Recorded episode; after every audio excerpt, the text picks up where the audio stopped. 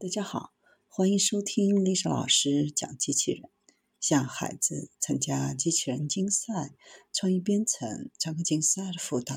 找丽莎老师。欢迎添加微信号幺五三五三五九二零六八，或搜索钉钉群三五三二八四三。今天丽莎老师给大家分享的是专用人工智能计算机击败超级计算机焦耳。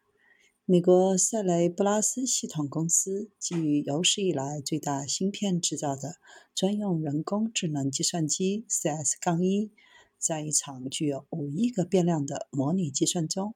击败了世界排名第六十九的超级计算机。单晶元规模的 CS 杠1可以解决一个大型的、稀疏的、结构化的线性方程系统。CS 杠1在解决燃煤电厂的燃烧问题时，速度要比其模拟的真实火焰要快。CS-1 的完成速度要快于当前任何基于 CPU 或 GPU 的超级计算机。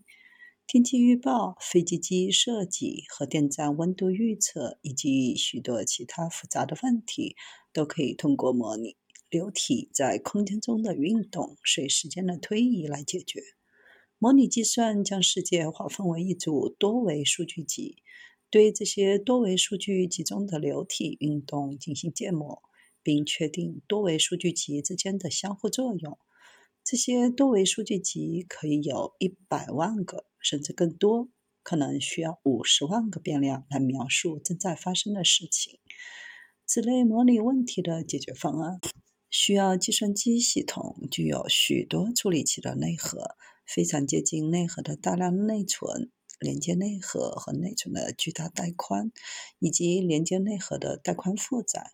同样，这也是神经网络训练计算机所需要的。CS 杠1包含一块单芯片，拥有四十万个内核、十八 GB 内存、每秒九 PB 的内存带宽和每秒一百 PB 的内核间带宽。美国国家能源技术中心的科学家使用 CS- 杠一和世界排名第六十九的超级计算机焦耳，对燃煤电厂的燃烧问题进行模拟。焦耳超算共有八万四千个 CPU 内核，耗电量为四百五十千瓦。相比之下，CS- 杠一的功率约为二十千瓦。模拟显示，焦耳在二点一毫秒内完成了计算，而 CS- 杠一用时仅为六微秒。速度提高了两百倍以上，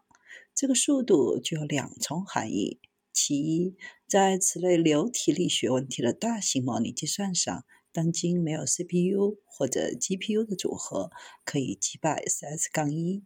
第二，由于模拟完成的速度和模拟的真实燃烧时间快，因此 CS 杠一现在可以承担一项新的任务，在复杂机器的控制系统当中发挥作用。